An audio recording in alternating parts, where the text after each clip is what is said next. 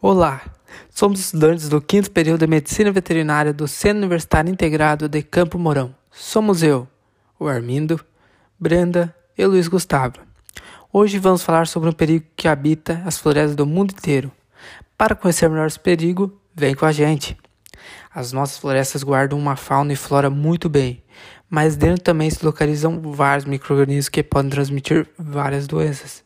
Quando essas florestas são desmatadas, esses patógenos vão para as cidades, assim fazendo com que uma doença que seja controlada dentro da mata agora tem o risco de começar uma epidemia. Assim que muitas epidemias começaram, esse é o perigo que as florestas guardam dentro. Vamos dar alguns exemplos reais que aconteceram quando florestas foram destruídas. As amplas queimadas que ainda continuam nas florestas tropicais da região amazônica assim como em partes da África e do Sudeste Asiático. Eles temem que a floresta do nosso planeta dê origem à próxima pandemia. À medida que populações avançam sobre as florestas, aumenta o risco de microorganismos, até então em equilíbrio, migrarem para o cotidiano humano e fazerem vítimas. Foi por isso que a notícia sobre a propagação do novo coronavírus, detectado pela primeira vez na China em 2019 e que se espalhou pelo mundo, não pegou Ana Lúcia Tourinho de surpresa. Doutora em ecologia, ela estuda como o desequilíbrio ambiental faz com que a floresta e a sociedade fiquem doentes. Quando um vírus não fez parte da nossa história evolutiva, sai do seu hospedeiro natural e entra no nosso corpo, o caos está aí. O novo coronavírus esfregando isso na nossa cara. No caso do novo coronavírus, batizado como SARS-CoV-2, muito antes de infectar os primeiros humanos e viajar a partir da China, abrigando no corpo de viajantes para outras partes do mundo, ele habitava outros hospedeiros, num ambiente selvagem, morcegos provavelmente isolados e em equilíbrio no seu habitat. Como florestas fechadas, vírus como esse não ameaçariam os humanos.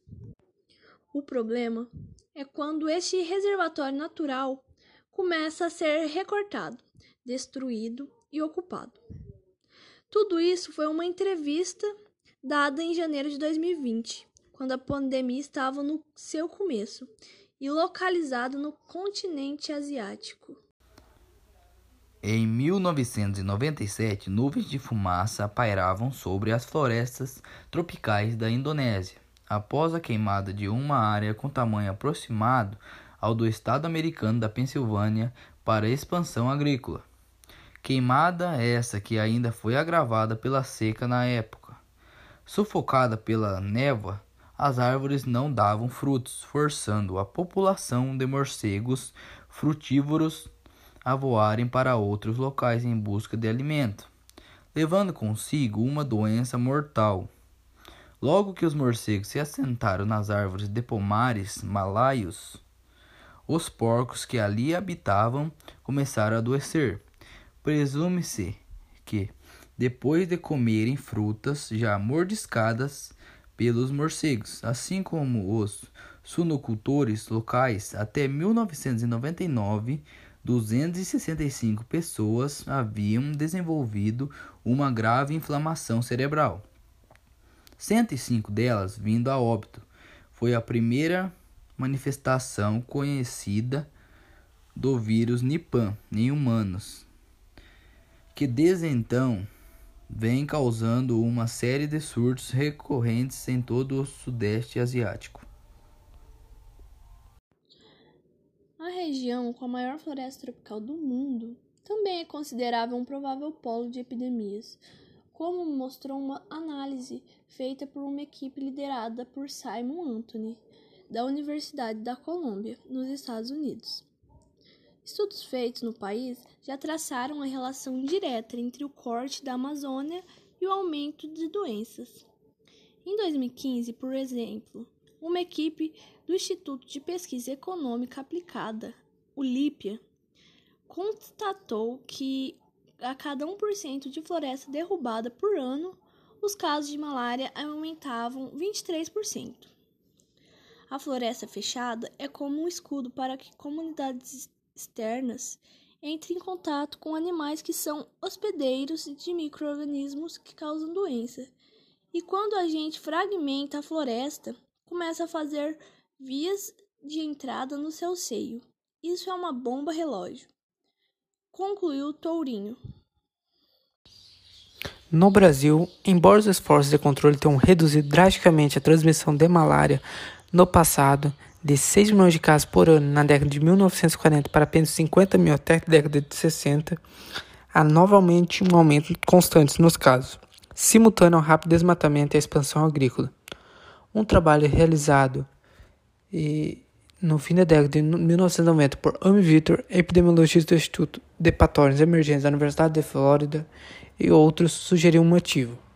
A retirada de partes da mata parece que era um habitat ideal nas bordas das florestas para a proliferação do Anopheles darling, o mais importante transmissor da malária na Amazônia. Entre 2003 2005 e 2015, os pesquisadores estimaram que, em média, um aumento na perda florestal de 10% ao ano tenha causado aumento de 3% nos casos de malária. No estudo de 2015, pesquisadores da Eco Realty Alliance, organização sem fins lucrativos de Nova York, que acompanha as doenças infecciosas no mundo todo, junto a outros pesquisadores, descobriram que aproximadamente um em cada três surtos de doenças novas emergentes está ligado à mudança do uso da terra.